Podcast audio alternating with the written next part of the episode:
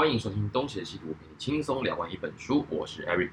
我是 Brian。好，今天终于啊，要来讲我们的越南史世界史的失语者的最后三章，第十章，十、十一、十二，是吗？十、十一、十二、十三、十四啊。哦，那就是最后几章了。对，因为再不录的话，再不录我就要回台湾了，所以今，天也是最后一次的录制。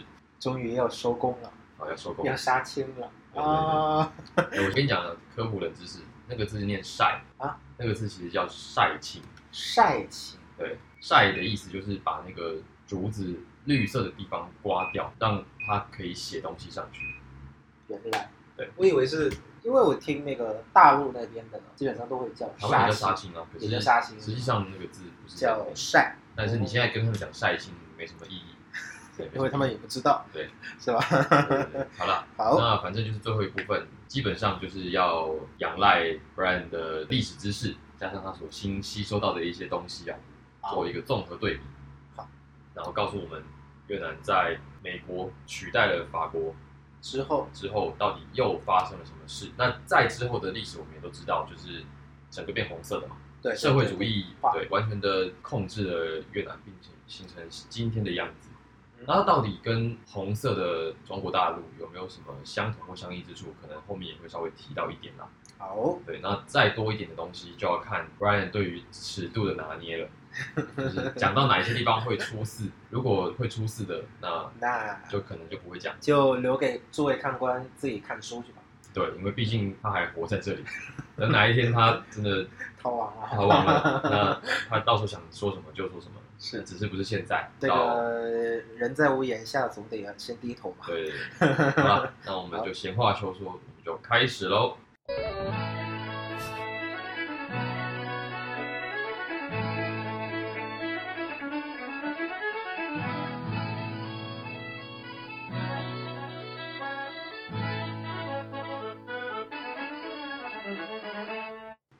现在就请 Brian 为我们继续说下去。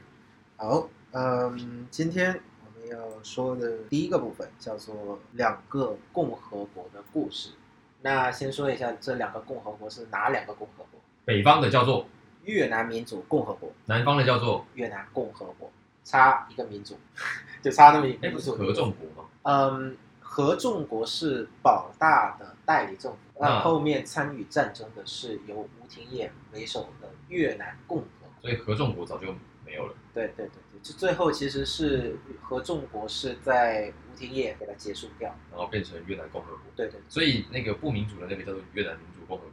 对，北方的那个叫越南民主共和国，这个名字是从什么时候开始的？是一九四五年的九月二号，那个时候胡志明不是发表了独立演说嘛？对，那个时候就叫做越南民主共和国。哦，所以共产党都喜欢讲民主、这个人人民。缺什么说？这是你说的哦，这不是我说的。把这个剪掉，这个叫做我们向往嘛，这个还是要向往一下。好，好，那北方的越南民主共和国的领导当然就是就是以胡志明为首的越共，然后南方的越南共和国第一代领导人就是以吴氏兄弟，也就是吴廷琰和吴廷儒吴廷儒是他的，弟弟那他哥哥吴廷琰就是哥哥啊，他还有一个哥哥，吴廷琰不是有个哥哥，呃，有，但是我忘记名字了，而且好像很早就带了。是，所以就是呃，我们简称把它叫做吴氏兄弟 OK，为首的第一代领导人。好，就是越南共和国。那这两个共和国呢，就是后面也就是印度支那第二阶段战争的两个主要的冤家了哈。他们主要的战场是北纬十七度线的那个位置吗？嗯，他们的战场刚开始是以北纬十七度线周围的那几个省份，后边的话是一九六五年以后，是战场规模是直接扩大到全部全部越南的全境。你说南方的军队打到北河内，对，然后河内的军队打到胡志明这种概念，是是是是是几乎是扩大到算是全境的规模。哇，那是怎么防守？几乎就是 驳斥上阵啊，所以才会有后面大家可以看到，比如说一九七二年美国的这个空炸战争嘛，就是美国的当时叫尼克松还是强森詹森，嗯，对，就誓言就是说把河内越南北方的这些都市给它重新变回这个原始石器时代。口气不小啊。对啊，就是以他们当时这个美国的火力嘛，对誓言把这些国家化为石器时代。那怎么没有呢？关键是打对半场。我记得哦，我记得我在六年前去过胡志明市，然后那个时候有一个景点叫做古芝地道，嗯哼，好像就在胡志明市附近而已。是当时就是一个军事地道。对，想说为什么会在那附近有一个军事的地道，就表示当时真的打到这么里面去了。是古芝的地道，算是比较蛮后期了，就是北越的军队已经非常逼近胡志明市了。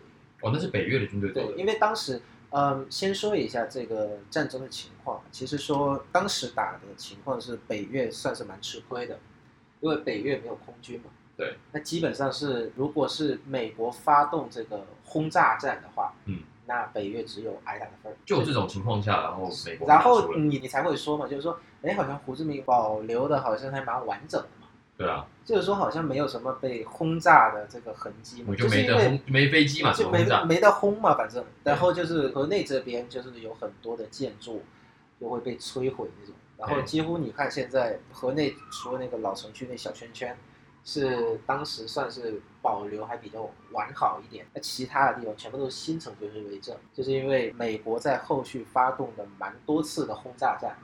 就把河内啊、海防啊，基本上都炸的差不多了。就炸回石器时代。呃，没到石器时代吧，但是也差不多吧。不是一个非常的吸血的口吻啊，是真的是那样，蛮惨烈。然后就是说这个章节呢，我们要讲一些东西。首先是我们要把故事或者说把时间线拉回第一阶段后半段，哦，就是说其实第二阶段桌上的这些玩家的这个布局，其实是早在第一阶段的后半段就已经开始行塑。第二阶段就是刚刚讲南北分，对对对，其中主要的行塑者呢就是美国人米国人米狗。李够了。对，从美发的角度来看的话，第一个阶段打到后半段的话，首先是先从美国跟法国这个角度啊，这个这一方来看啊，虽然说是同一个战线的同志了，嗯，但是呢同床异梦。你说美国跟法国也是各有算盘。这个时候的第一阶段后期是指奠边府之战的时候，对对对，就在奠边府大捷之前的这一个阶段，大概是一九四五年打到一九五零年左右的那一个时间，其实是美发虽然是同属一个战线，但是同床异梦的伙伴。主要的一点在于，就是说法国这个时候还搞不清楚状况。他的搞不清楚状况是指他们还没有意识到自己有多弱吗？不是说意识到自己有多弱，我我我觉得应该也是可以意识到，就是说自己打的反正也是蛮废的，依然低估了越南人的实力。但是呢，有一个思维，这个算是蛮核心的一点，就是说，法国依然觉得自己有这个权利可以去殖民其他国，这完全是与美国在二战之后所要形塑的就是世界秩序是背道而驰。因为美国要推动的其实是一个相对来讲好像是去殖民化的一个过程。反正你也看嘛，就是说像南海，它虽然它是一个由美国跟这个西方树立起来的那么一个资本主义的政权，但是在很多方面上，它是保有这个完整主权独立，对吧？这一点是没错吧？这是一个新形态的一个算是世界秩序吧，就是美国想推动的这种世界秩序。而法国的思维就是一度支那还是我法联邦的一部分。嗯，就有点像是那种叫做神圣不可分割的一部分，所以就是说法国好像是到这个时候还没有把那个脑筋给转过来。还在想做欧洲天朝的美梦。是是是，还是老子是天朝了，你们这些还是我神圣不可分割的一部分啦，嗯这还是在我的口袋里的。所以呢，为什么这个时候会说的是美发虽然是在同一个战线，但是同床异梦就在这，因为美国呢在这个时候的想法是说，我要支持的是越南人独立建立起来的一个国家，而不是说你法国旗下的印度支那。虽然说也有反共了，对虽然说也有反共色彩在里面，不过我要支持建立的是一个民主制度，然后走资本主义的越南，而不是你你的殖民地。反正他们的目的就是要培养他们在越南的本地盟友。是是是。所以呢，这个时候从美发的角度来看，好像也是不怎么团结啊。这是第一个。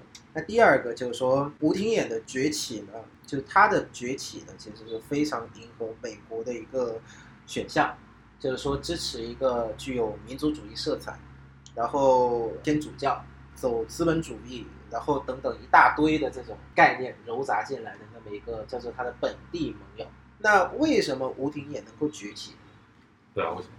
主要是因为保大帝实在太太不给力。可是上一集你说保大在变蝙蝠大败之后，他的那个合众国基本上就等于是没有了。那他不是也躲到法国去享幸福了吗？其实说是那个合众国的命运，就是说那个合众国的命运是直到吴廷琰掌权，然后吴廷琰想要掀翻合众国的这个架构，另起炉灶，出来了一个共和。所以，我我们可以这样理解啊，就是在法国失败之后，保大那个时候也还没有马上下台，他也是带领着群众一路就撤到了南方，嗯，维持了一段时间，是是维持了一段时间。然后他，然后这个时时候的越南其实是非常的复杂跟混乱，法国人败，法国人要撤走，但北方的话还是可以接受一下。就是说的这个北方在呃日内瓦公约之后，就是进入了越南民主共和国的这个口袋里面，但是南方就有点不太一样。南方就是说有一些秦王呢，还有秦王的秦保大嘛，反正哦，保大还是王嘛。二战都结束了，启蒙都差不多了，还秦王啊？还有王在啊，嗯，王还有在啊。然后有一些非共人士想建的是一个民族主义的，那有吴廷琰这一派的。吴廷琰这一派，其实要说一下，吴廷琰这个人根本就不是一个宪政民主的这种分子吧。他想建立的越南有点叫做王朝色彩。如果自己读的话，我看到的是他不是民主的拥护者。先说一下吴廷琰这个人，他要建的这个越南呢，是他们吴氏家族把持，但是呢，他又是天主教徒。然后他呢，为了迎合他在南方的这些洋人朋友啊，嗯哼。他又得把一些一大堆的这个概念，比如说什么越南的民族主义啊，什么这个我们也是支持天主教派的，然后我们也在建立这个国家之后，我们要走着现代的资本主义路线，嗯，一大堆杂糅进来，然后包装起来成一个产品给那个美国人，所以美国人才会去支持这个吴廷琰。所以你说他的骨子，但实际他的骨子里根本不是。所谓的民主，但他骨子里面其实呢，这些东西只是拿来包装的。他的骨子里其实想建的呢，是由吴氏他的吴氏家族不断能够把持的一个越南的一个政权而已。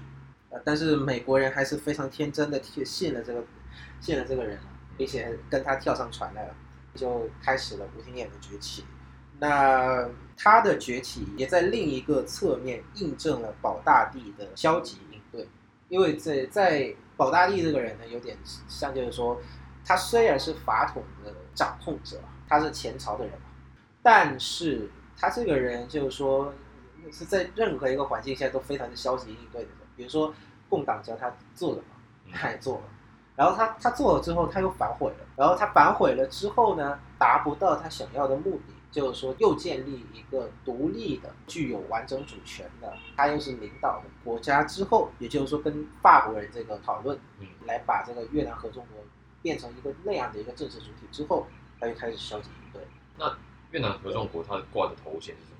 总理吗？还是总统？嗯，保大是虚位元首，然后会有一个内阁，有点像是宪政君主立宪的那当时他的合众国的领导人就是。嗯，吴廷琰是他的一任首相，但是和也是最后和越南合众国的最后一任总理，然后把保大帝给掀翻之后，他就成了总统。那在这一章呢，我们也要讲一下这里面非常有重要意义，它也是后面一大堆事情的一个起源了，叫日内瓦公约。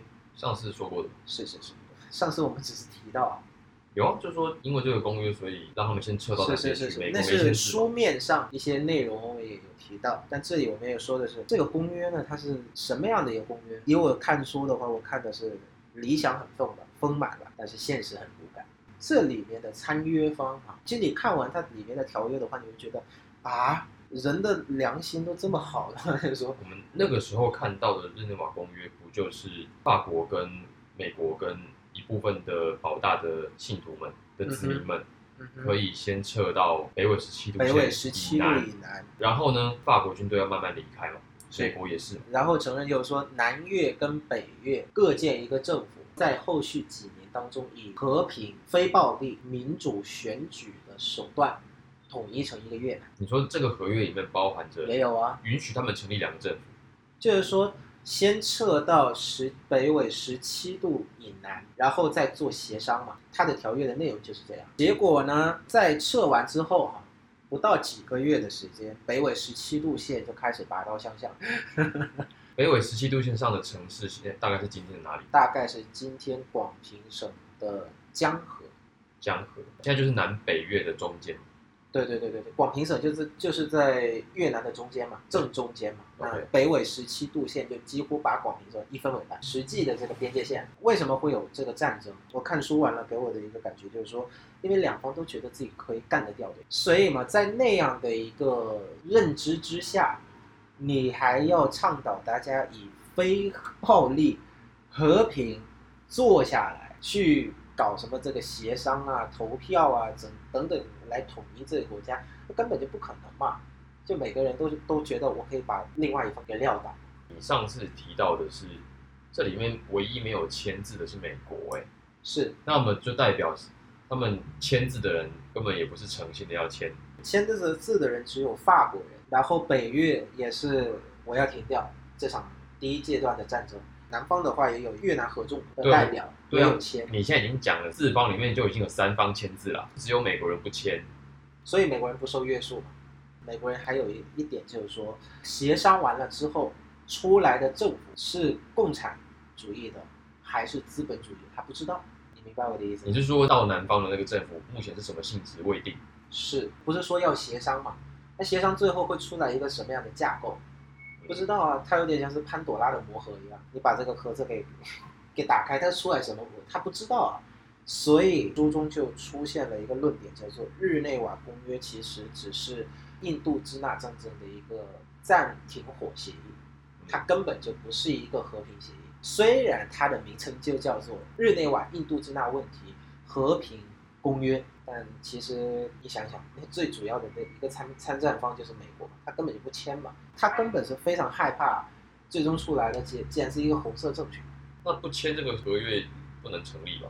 后面的二十一年的时间，就几乎是把日内瓦公约的内容给推翻了，它是个历史文件。好，那么继续哈，在日内瓦公约之后，那些比如说越南合众国啊等这些组织南撤不到不到几个月的时间，两边就开始在北纬十七度线立起哨所，开始有这个相关的这个人流控制的活动，开始剑拔弩张。然后从南越政府来讲的话，当时是以吴廷烨为首，他所要搞的其实很简单，就是说把北越的干掉，然后呢，在越南建立一个统一的国家。南北越的互相的目标都是一致的对。那么现在要问的是，那当吴廷琰成为南边的主要负责人的时候，他的盟友法国跟美国现在已经跑了一个，就是实际上来讲，现在的时间只有美国在，我们正式进入美国时间，并且呢，开始开启了美国人非常引以为傲的一个模式，叫做代理人模式。南越政府为美国的代理人嘛，然后打这场战争。那么打仗的一开始主要是南方的军队，对，美军一开始是没进去的，是，他们就是负责呃，在吴。廷琰的这个时代的话，基本上是南方军队为军队主力，美军只有军事顾问团，大概上万人的规模。我也不知道这个军事顾问团到底要顾什么上万人的顾问上万人的顾问团在西贡。那北方的呢，依然是越南人民解放军啊为主力。这本书提到一个非常有意思的事情，开这第一枪的人是北越政府。因为虽然是两方嘛，但我们还是要把开第一枪的责任给搞清楚。这一点我先说一下，在我们越南的历史课本当中呢，以一个非常模糊不清的表述来把这一个给带过。怎么样模糊就？是党中央委员会的一个决议，就开始说我们要解放南方，因为南方的同志的跟人民这个同胞现在水深火热之中，我们要解放他们。这个理由好像不管在什么地方都好好。像都一样哈，这个跟当年这个中国跟台湾都是一样，台湾是剿匪嘛，对，反攻大陆剿匪嘛，那大陆就说这个台湾民众这个水深火热哈，对，我们要解放他们，没错。都一样。那当年也是一样，越南的历史课本里面就只讲那么很模糊的说，在党的一次决议当中，这是分了两个计划，一个是北方的建设计划，嗯一个是南方的解放计划。就实际上就是觉得北方完全有这个实力把南方吃下来，所以他们就先动手了。是是是 OK 所以我们先建设北方，同时呢，两件事情一一块干，嗯那么我们也要解放南方，这个是北越这边的政策。开第一枪之后呢，就开始了长达二十一年的第二阶段的印度支那战争。战争的规模呢，是除了韩战以外，哈，二十世纪最为惨烈的，惨烈的、野蛮的一场战争，因为几乎除了核武器以外，所有能够用上的火力基本上都用，可想象，可以想象。然后这一场战争呢，如果以我们今天的这个叫叫做上帝视角来看，其实南越是注定要失败，因为南越这一方呢，并不像北越那样那么的集气了，集气？就是团结了。哦，因为你不管是美国人，还是最初第一阶段的吴氏兄弟，嗯，到后面的这些吴氏兄弟被推翻之后的越南共和国后面几任的领导人，都不怎么团结。比如说我们这里讲一些细节哈，刚开始第一段是是吴廷琰嘛，他上来呢就搞出了一个叫做专制，他宣布是暂时可以无限期的连任，然后在这个无限期的连任之后啊，他当了大概是如果以现在的术语的话叫做万年总统，哦，这个就跟蒋介石蒋介石的到台湾的时候是差不多的也，差不多是他就冻结了宪法，他就连任好几次总统。老老子就是呃，因为现在是打仗的时间嘛，然后呢，我们要的是团结一心对外。关键是他不仅是打北方，嗯他还借着这个机会啊，把他不喜欢的人给铲除掉。这个跟台湾当时的状况也是白一样的，色战争，白色白白色恐怖了。呃，对，其实是我这里也有写过写一个点，就是说吴廷琰的这一个这一个时期呢，蛮像台湾的白色恐怖时期的，是因为什么？他不仅反共，他反他所有他看不爽的东西，嗯嗯，然后他反他所有看他不爽的人，当然当然，反正就是他孤家寡人嘛。以当时的情况来看的话，他就是孤家寡人，他反所有的东西，所以呢，杀了一段时间，几乎人心也分崩离析了。那个时候是不是有一个代表人物叫做阮祥三？是是是是，有一个那样的代表人物，真的是政治斗争哈、要不搞就不搞，要搞就把就把你搞成西天那种，对真的是把把他给扔到牢里面，各种各样的折磨，然后最后就把他给搞死了。所以呢，吴廷琰，你说你说他的行为好像是非常极端的，对，但其实你如果把他的骨子里面的东西给看清楚的话，你也不难理解他为什么会有那样的行动。怎么说呢？就是说他反正就是要建立一个由他的家族来把持的东西，所以而南方当时属处于一种叫做我们要分治共治，他的骨子里面的那个思想呢是拒绝与别人分享权利。然后呢，他本身他的政权呢，当时也还要面对一个外来的，不是不是外来吧，反正就是还有一个非常强劲的对手。然后关键他这个人呢是不会那种叫做优先顺序来做事的那种，他有点像就是说我全搞，我边跟那个对手打架，我里面还要把我的这个权力对手给搞死。所以呢，在他执政了一段时间之后，美国人就非常不爽。发现了他的问题，关键是美国人因为要有一个对美本土的报告，嗯，那很多的美国专家就说，再让吴廷琰这样搞下去的话，那南越不不到几年的时间就估计就毁掉了。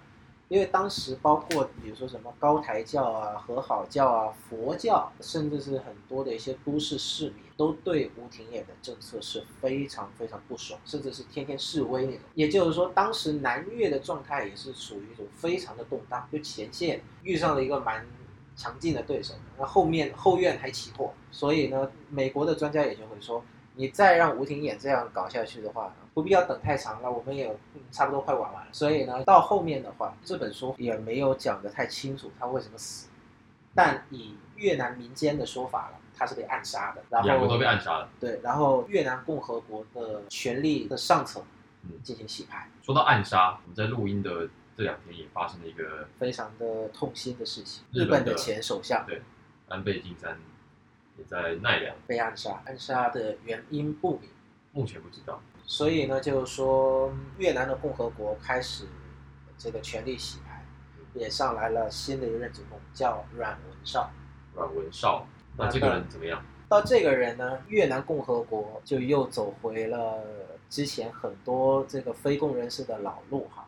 嗯，南越的这一帮人呢，非常有意思在一点，就是说，要么就上来了一个吴廷琰，我拒绝分享一切权利，然后我反所有我能反的东西，我反共，反反我的人，反讨厌我的人，我的人，就我反所有东西。把吴廷琰给搞走之后呢，又上来了一个跟保大帝差不多的人，就是说，好，越南的命运就交给这些洋兄弟来左右了，你的意思说阮文绍的基本方向就是交给美国处理？就交给美国，南越的命运就交给你们美国人。然后在这个时候，战争也进行到了一个新的阶段，就是说美国人直接进干预进入参战的一个这个阶段。行动是因为阮文绍的指示吗？嗯哼，就他上台之后，他请美国直接他就直接请美国派兵进来，所以这个时候就美国的大军才开始介入这个战争。之前的话，你说有没有介入的话，有，但是数量不多，反正就不是主力。美国大兵只是在后面做一些这个辅助的，跑在前面的仍然是越南共和国的政府军。但是到这个时候，阮文绍一上台，那又进入了一个老路。这个阮文绍应该也还是有一点政治上的算计嘛，应该不只是单纯的软烂，他应该也是觉得这个时候如果让美军布马，进来的，应该是有高概率能赢的，因为美军已经是当时世界上最强的部队了。对对对对，除了苏联以外，苏联第二了，反正他是第一了。对这算是最强的部队就在这，对啊，所以就请美军进来，那美军就直接参与进来，大概是一九六零到一九六五年左右，包括是三次军事计划，对美国直接介入，那基本上是就是说最后还是没有能够把北越给干趴下来。倒是美军被干趴下了。对，都都不是美军也没有被干趴下，但是也没有把北越给灭了。那为什么最后行动失败呢？当时这一点呢，又又得讲到，就是说北越政府做到的一件事情，呃，深入敌方的后院。当时不是说我们得把那个时间线拉回吴廷琰的时代，因为吴廷琰呢搞太多的这个恐怖的政策哈，嗯，导致这个人心分崩离析了。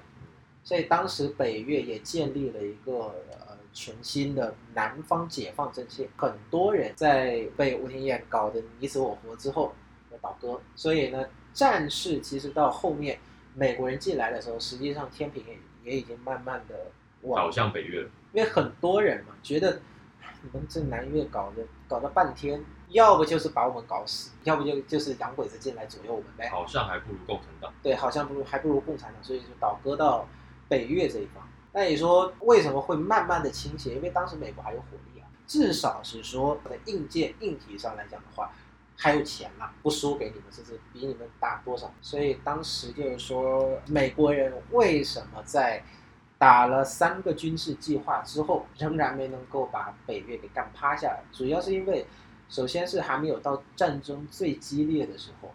就是美国只是把战争集中在南方跟南跟中南部这一块而已，还没有就是搞一些非常极端的活动，比如说就是直接派轰炸机从南方往北方飞，嗯，啊轰炸北方的各个城市，对，所以呢才会没有太动到北越的根基，那么这样这样讲好了，美军不见得真的打不赢北越军，是但只是没有采取这么大规模的杀伤行动。，对对对，那么一定也是在攻击的过程中受阻了。例如说，在森林里面，它的确就是比较不利嘛。是，越南人的身形还是比较适合在山林里面藏匿然后奔走的也。美军也遇到了跟法军一模一样的问题，就是水土不服。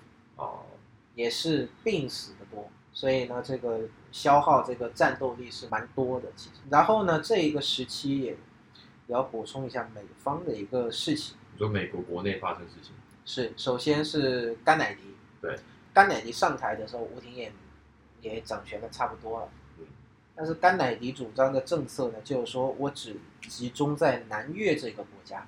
就甘乃迪给出的政策偏向于建设，而不是说我要去把北越给干趴下。甘乃迪想要把越南变成像韩国那样子，是是南北分治，然后南北分治，然后把南方建立成一个在火药桶旁边的一个花瓶啊。啊哈，是我这花瓶多漂亮。围围堵性质的就好了。是是是是，甘乃迪根本就没有太想要说我要不断的大举进攻，大举的把你的北约给干掉那种。我只是想建设然后反正这里有一个反共的政权就。那甘乃迪遇刺之后，战火才进入了猛烈的消耗战阶段，也就是他副手上詹森。对，詹森上来之后就采取了比较极端的状况，比如说开始往北方的一些省份，还没有到河内哦，河内是非常后期了，就先也把战火拉到中北部。然后也把战火扩延到高棉跟辽国，反正就是说之前是只有东印度支那，对，就是越南，对。但是詹森上来以后，就把战争的规模给扩大了。我也打高棉，我也打辽国。书里面有提到詹森为什么要这么做吗？书里面提到詹森的动机比较模糊了。他只有说詹森反正比甘乃迪要再激进。以政策后来的使用的话，是比甘乃迪更积极。但是呢，詹森。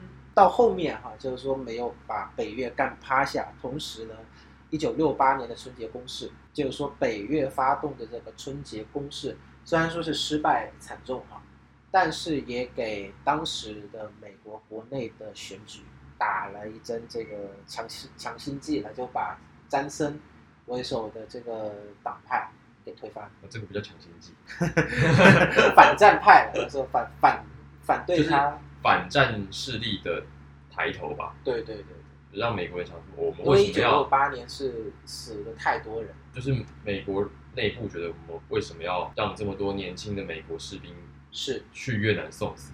对对对吧？对对对，就开始在一九六八年之后，当时也是个选举年了，嗯，就是说詹森要争取一下这个好像是连任，我记得当时北越这边就运用这种比较就是舆论攻势了，就是你看。来这，来了一个可能是半个地球以外的一个地方送死，嗯然后那么的惨烈，死那么多人干嘛？结果呢就把詹森给换下来，詹森给换下来就是上来的是尼克松，上来了尼克松呢，其实呢是已经开始有这个往要结束这场战争的苗头，对因为尼克松的主要竞选承诺就是把子弟兵。从越南给撤回来，所以呢，尼克松上上来之后，其实是这是一任想要把越南战争给结束掉的。但关键呢，尼克松又提出一些非常有意思的要求：我们要结束，但我们要结束的有体面。所以呢，尼克松一上来之后，战场上面的势力消长就开始出现变化。詹森那个时代时代哈，是美军为主力。差点要打到河内去了，呃，没有，没有，往北打，往北方打而已，但没有打到河内。所以打战线往前推，但也推得不顺利。是是是是是，所以呢，詹森的那个时代是美军为主，嗯嗯，越南共和国军为辅，嗯，然后其他越南共和国军、南韩、台湾还有这个日本啊，就反正他的这些盟友啦。一些军军队为辅了，但是尼克松上来之后，就启动了一个很漫长的过程，就然后就改变这个势力就改变，就是说又开始变回最初的模样，越南共和国军为主，你们自己打，对，由你们自己打，我只后面呃这个辅助就行了。我回我的西贡喝啤酒。对对对对对，我我我只在我只在后面给你施法。加油！搞什么拉拉队就行，你们自己打。那这个时候，你说越南共和国的兵力如何？我只能说，以书中的描述的话是非常差的，因为他放弃了蛮长的一段时间的，他他自己已经不当主力，所以这个时候上来的火力可能很强很强哦，然后硬件也是蛮豪华的哦，各种各样什么最先进的什么坦克啦、火箭，当时应该没有。可是有这么好的武器，但是扣扳机的时候手会抽筋。是是是就那种，就反正就是说那么好的武器白白浪费了，人是非常渣渣的那种。草莓兵嘛，对，所以嘛，在这样的一个情况下，你说能体面的结束吗？因为我自己来讲的话，我都觉得不能体面的结束。但是尼克松就是这么做。那课本怎么说？就是在美国撤退、改变方针的这一段，你们的课本有没有提？我们的课本写的就是非常的那个了，就开始就是说，比如说强生啊，不是不是强生战 Johnson，我们的课本就写的非常的激情澎湃了，就是我们在不管是舆论的战场上，还是我们在这个实地的战场上，都获获得了空前的胜利。啊，就是说，我们也终于把好战的一任总统给干下去了。然后呢，在实地的战场上面，其实一九六八年的春节攻势的话是有些成功的。你刚刚一直重复这个春节攻势，那它到底是一个怎么样子的攻势？一般来讲的话，哈，所有的军队都会有一个大概是算是一个共识吧，就是说节假日休息。嗯哼，西方的军队的话，就是说，好，你打，你打，你再打，但是一月一号，然后这个圣诞节就是要休息的，歇会儿，不打了。对。但是呢，北越军就在这个呃本来应该要休息的时间，发动在顺化、岘港跟西贡以及南部的诸多个地区的这个反攻的攻势，就是攻击当时南越里面的一些这个军军事基础设施的一个攻势了。嗯哼，那后面的结果其实其实是死蛮多人的，就北越军是死蛮多人的，但是也是给后面的美国人啊一个警惕，我们是不要命的。就是说你你豁得出去，你以为我们豁不出去吗？我们也是豁得出去的。OK，你以为你你你以为就光你能打吗？有点那种。所以呢，这个春节攻势其实是一个非常重要的转捩点，因为在后面往后面的话，实际上美国做的很多的事情的话，其实已经不能够改变什么，有点像是那种其实人心是大势所趋，因为南方的政府实在是糟透了，你换上来各种各样的人的话，其实都是一个鸟样。帮你们这种烂政府，我们不如撤军这种。对我们南方的一些这个有才的志士吧，就基本上就是说烂透了，换谁上来都是一个鸟样。我我还不如支持北越了，所以呢就纷纷倒戈嘛。然后就说这个舆论势力好也是站在北越这一边，所以美国人当时就是各种各样的说你你再做任何事情，包括一九七二年的时候，为了在那个巴黎协定的这个谈判桌上面增加筹码，就派了各种各样的战机嗯到北越去轰炸，特别是在河内，誓言要把河内变回石器时代的那个这个这个口号有两个总统都喊过，嗯两个总统都喊过，一个是詹森，一个是尼克松。尼克松不是说要那个停火吗？他为什么也喊过这个？但关键是因为后面实在让他太难堪了，你说退的不好看，对啊，退的很不好看啊嗯。然后不是要谈判嘛，所以呢，他就开始派军队到北方来给我炸，给我把它炸成平地。但是这些美国的这些行动的话，实际上不管再怎么做的话，其实在国际舆论上面都是非常不做官。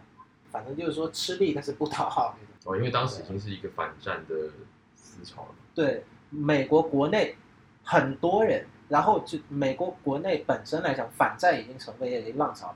你任何一个政府再去去维持这种战争的话，其实都是不作怪。然后当时的话，其实由于越南战争的话，打了已经有了十八到十八十九年的时间左右，也已经有够久了。当时的话，其实有很多人是也开始对美国的军力是有怀疑的。嗯，就是你不是地表最强吗？对你地表最强的话，你你吃了将近十八到十九年的时间，你还没有把一个地方给吃下来，嗯而且你还说这个地方是什么又穷，又落后，又没钱，哦，这么弱的对手，你竟然打了十几年的时间还没有被他吃下来，这是要干嘛？再来就是说，美国当时本身来讲的话，自己的政坛也是各种各样的上吐下泻了，比如说。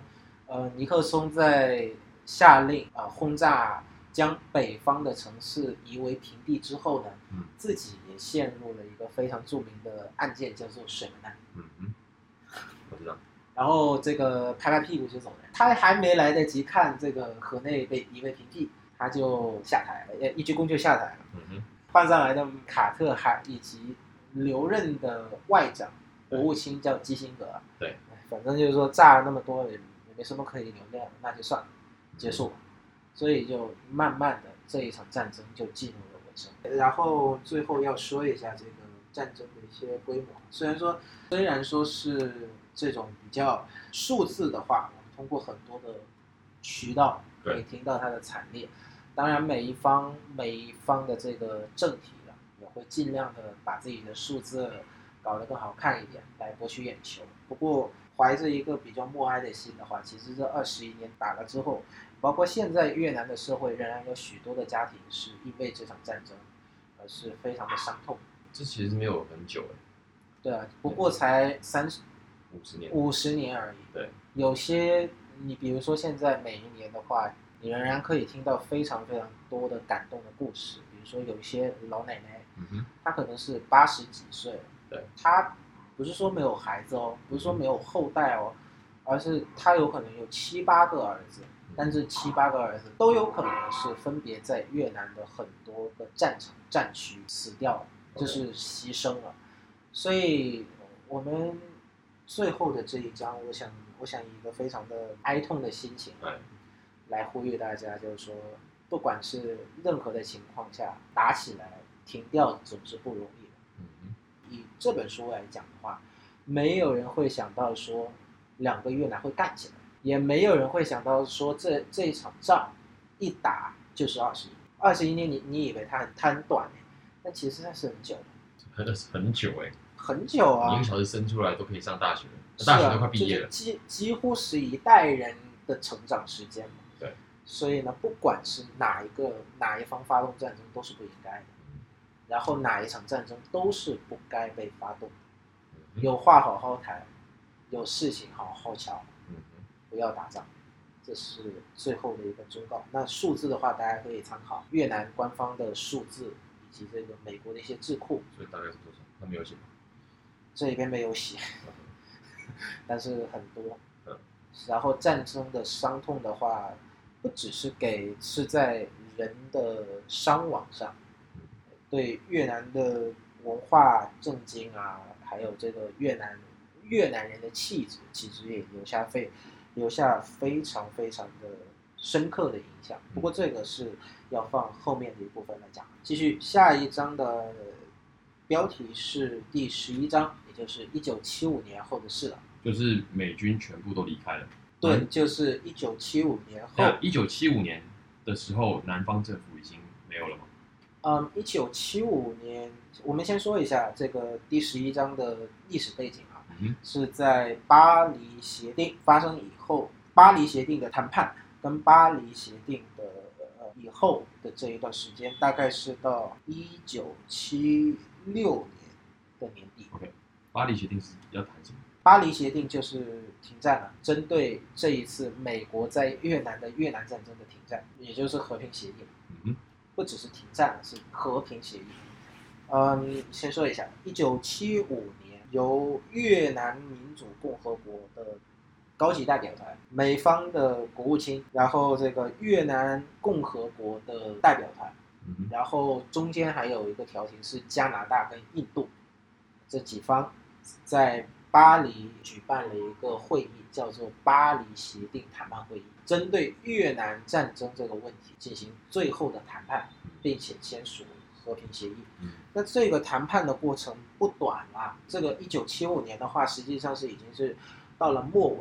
这个谈判的过程是断断续续，从一九七二年一直在巴黎哦，它是好几次，他们是往返巴黎跟越南跟各国之间吧？是是是，它是呃，以我们越南的历史课本的话写的也非常模糊，不过我理解的意思大概是，他是从一九七二年开始嗯就已经开始谈，在北巴黎断断续续的谈。，OK，那在北越这边的总代表了，叫做黎德寿。黎德寿，嗯，那南方这边呢是没有姓名，没写，没写。好，美方这边当当然是外长。对。然后就是说，呃，中间还有两国，两国就是加拿大跟印度的外长做调停。嗯就比如说你们吵得太凶的话，我们 hold up。巴黎协定的签订。嗯大概的内容就是说，好，美军呢在巴黎协定签署之后，正式从越南撤军，且要保证越南的领土完整。这也没有明说是哪个越南啊、因 为这个这个协定当中有两个越南，一个越南共和国和民主共和国。其实当时的巴黎协定的谈判过程还有一方叫南方南越南革命阵线临时联合政府，这又是哪里冒出来的？这个是呃北越的越南共产党在南方建立的一个呃代理政府，什么时候的事？是在后续这个吸后续这个吴廷琰时代之后啊、为了要吸收南方的这些志士创出来的一个呃阵线，对然后后面是升级为一个临时政府。然后针对南越的部分呢，北越还有一个叫特别的南越南的军事委员会，后面也是整合进了这个政府。越南共和国是肯定被解散了，因为是输的一方嘛。对。然后呢，这个两个剩下的两方，也就是临时政府跟北越这一方，是尽量的和平、非暴力、民主的方式嗯来进行投票跟协商来统一。嗯，好，那这是巴黎协定的部分。再说到这个美国撤军，那就没什么可以说了，就从西贡港走了。就开始走了。然后呢，这个走的过程当中呢，其实也要说到一个一点，就是他是怎么走的。其实走的非常匆忙，然后走的也非常乱。大家可以看到，就是说，二零二零年还是二零二一年，我记得说那个阿那个富汗，的撤军有点像。当时的话，其实是有点真的是叫做人仰马翻。可以想象啊，当时走的不只是美军，当时走的是美军、南越政府，也就是越南共和国，为南越共和国工作的呃人，还有为美军工作的人，就是怕被清算的人，哦，就那可能跟着去美国了。就是用各种各样的办法。爬可能爬上美国的军机啊，这爬上美国的船啦、然后就是先到美国再说。我我要走，妈我要走 那种。所以可以想象，当时南越的政府的那些要员，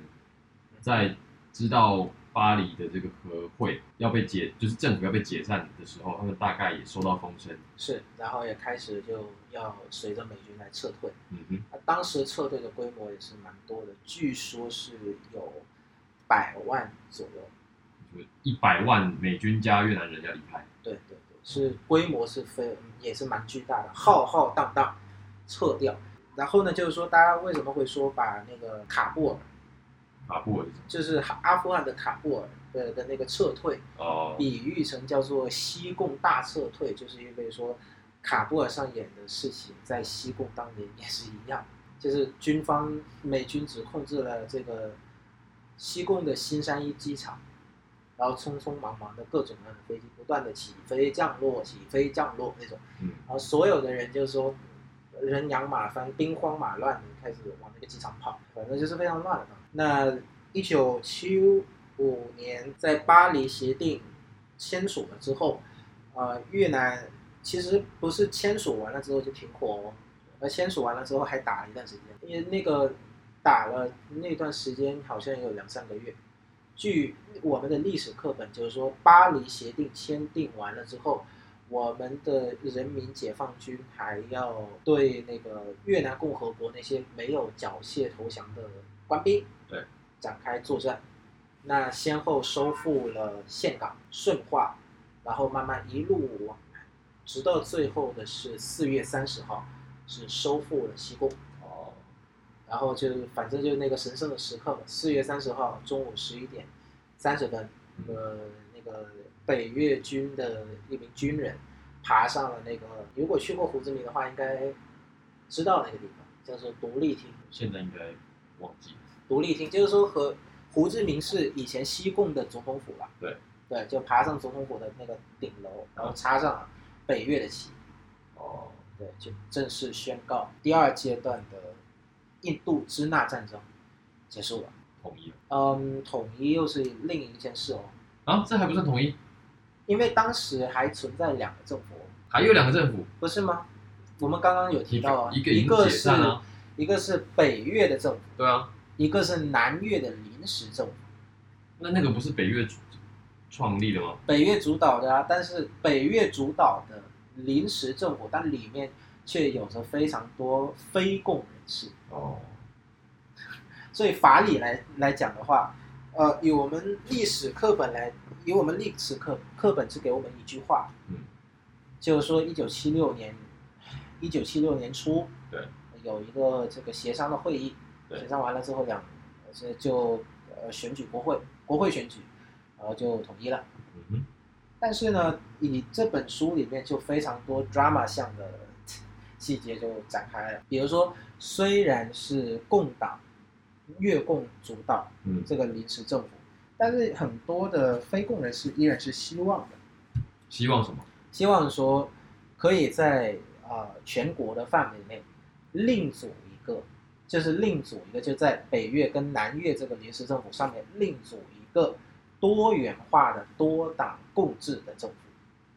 想太多了吧？啊，不还是有有人这样想啊，对，但关键是这些人呢后面都失望，那必然要失望的。因为黎像黎德寿、阮世平这些南方的代表嗯，在呃那个庆典上的时候，就是南庆祝南方统一回归的那个庆典上的时候的那个表现啊，让这些人是非常的失望。他表现什么？这里边有写到一个非常小的细节细节，当时那个庆典是有一个阅兵的仪式了，对，有一个非共人士说我们要不要开始就谈判，越共南方的那个代表就说，为何还要谈判呢？我们军队就已经开始统了，就已经统一掉了呀，南北的军队现在就是一个军队啊，何必还要谈判？嗯，然后就非常的快速、草率的就进行了合并，并且在一九七七六年的年中颁布了新的宪法，然后一九七六年的年底选举了新的国会，然后颁布了新的国号，叫越南社会主义共和国，就现在我们的国名啊。我知道。那这些非共人士呢，也是非常的诧异的，因为他们本来还是蛮蛮有一个一种叫做幻想的，就是说共党应该或许会跟我们谈判吧，就是说。就是说这个我们还可以另组一个多元性的、具有多具有多元化的一个政府吧，但没想到后面是 完全赤化的。那当然的啊，这兵都打下来，都已经占领了，还有什么好说的？对啊，所以呢，就其实是，我我觉得还是非常的太天真了，所以 没有办法。好，那这是，所以我才刚刚我才说嘛，是呃收复是一件事情，然后独立就是统一又是一件事情，哦因为你还要解决那个临时政府。可是我我听起来，我觉得根本就不是一件事就这些临时政府的人一点屁用都没有。我觉得是，我觉得是因为这本书提出来它，它才是一件事啊。对，就以这种这本书的作者，他他所站的一个角度就是政治，我们会有很多的党派，对，我们是多党性的，所以我们要有谈判。但在共党这边就根本就没需要谈判，因为这个临时政府本身也是我建的呀，对啊，我还是群主啊，对吧？所以呢，就根本就不是一件事情。只不过这本书里面有提到，所以呢，我们还是算是聊备一格啦。说曾经有这么一个孱弱无力的对声音，声音说要说我们要谈判，嗯。我们要多元，我们要呃 A B C D F G，想多了，想多了。想多了。那后面就是我们所能够看到的，就是越南正式成为了一个统一的国家。对，越南民越 不是越南民主，越南社会主义。南社会主义共和国，然后就开启了下一个时代。那我们今天就讲到这里，哦，就是说我们把战争跟统一对，和独立这些这个建立了一个自一九一八六二年以来又一次全越南统一的一个越南哎，讲等下，那这个就是我们这本书的结束了吗？没有，我们后面还有，我们下一集会讲到的是二十世纪的越南文化转变，OK，还哦有、我以为你这集要全部搞定。这么长吗？啊，好长，你确定吗？呃，嗯，还有多？你觉得还要讲多久？嗯，我们还有三章，所以有可能会讲到在一个小时这样。是对，好，那我们今天的节目呢，就先到这里。如果你喜欢我们的节目呢，欢迎到 Apple Podcast 给我们五星好评，又或者到 Facebook、Instagram 跟我们留言互动。如果愿意的话，也可以抖内支持我们。做 podcast 这么的不容易，这个你看这个主持人都都 讲懵了。直接直接强行结束，好不 好？好了，那么我们就下次再见。我是 Eric，我是 Brian，感谢你的收听，拜拜。拜拜。主持人都讲。